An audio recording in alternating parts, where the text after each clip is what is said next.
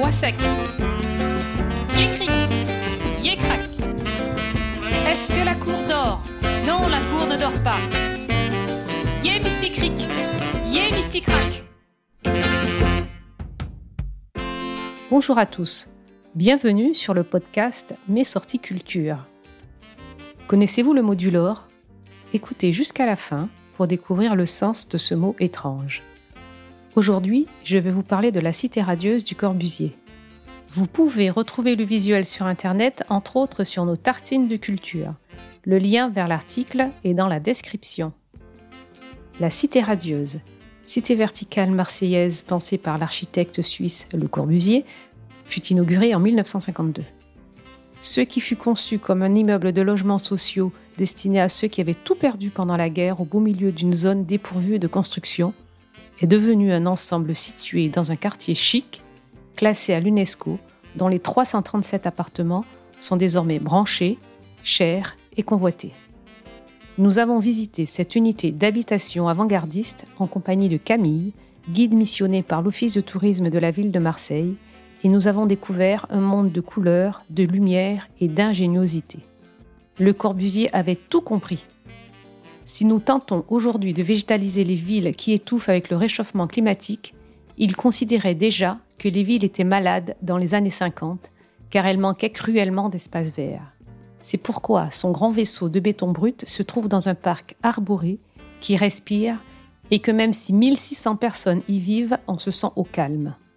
Les pilotis, l'un des piliers de l'architecture selon le Corbusier, permettent au jardin de se déployer jusqu'au pied de l'immeuble et libère la circulation des habitants. À l'époque de sa construction, on prenait l'architecte pour un fou. La cité radieuse a d'ailleurs été surnommée par les Marseillais la maison du Fada.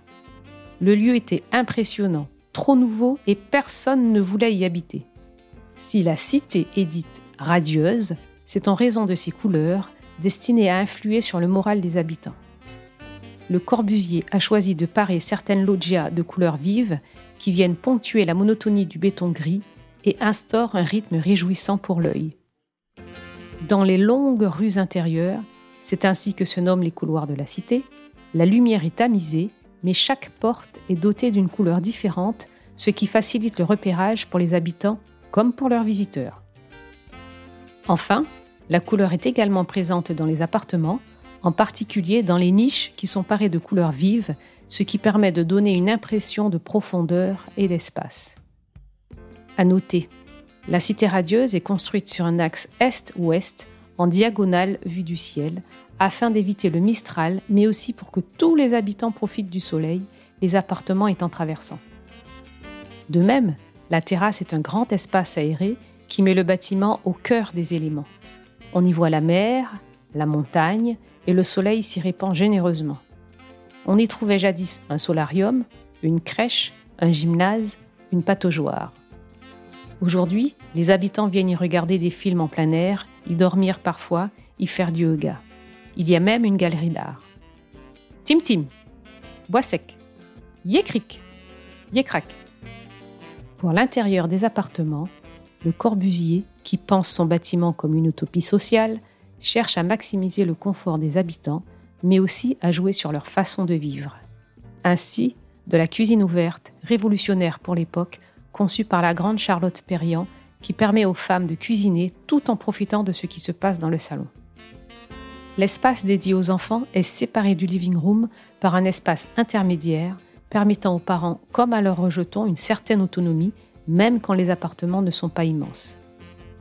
Les escaliers, eux, ont été conçus par Jean Prouvé et sont surnommés les escaliers des trois âges de la vie, car ils permettent aux tout petits de se tenir d'abord aux lattes grâce à un petit espace ingénieux, puis aux deux rampes métalliques en fonction de leur taille pour apprendre à les monter sans danger, car tous les appartements de la cité radieuse sont en duplex.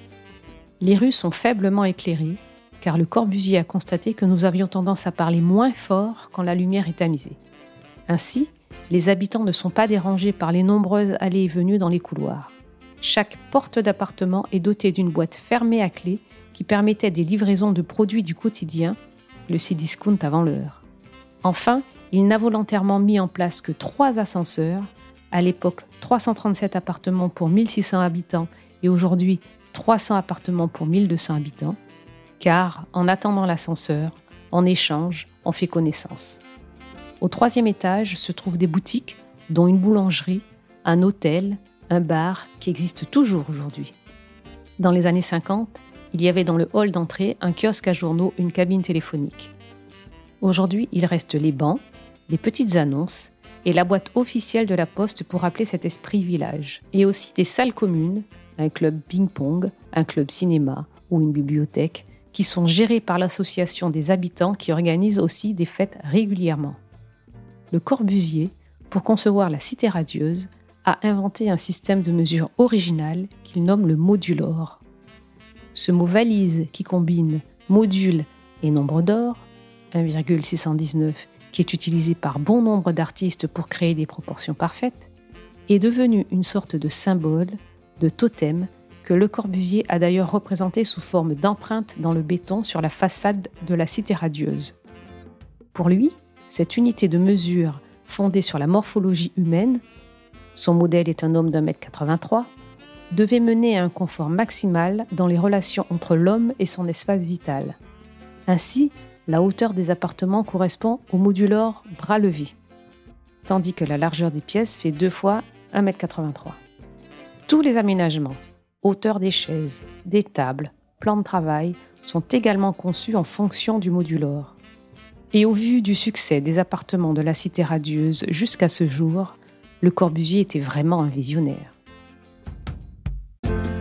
Je vous remercie pour votre écoute. J'espère que cette découverte culturelle vous a plu. Je vous invite à aller sur la plateforme d'écoute de votre choix pour nous laisser 5 étoiles ou un avis. Nous nous retrouverons dans deux semaines pour un nouvel épisode. Abonnez-vous à notre podcast Mes sorties culture pour ne rater aucun épisode. D'ici là, vous pouvez aller sur le site web mesorticulture.com pour trouver des visites guidées pour découvrir notre patrimoine culturel et aussi répondre à nos mardis devinettes et à nos énigmes du vendredi toutes les semaines sur Instagram et Facebook. Tous les liens sont dans la description. À bientôt!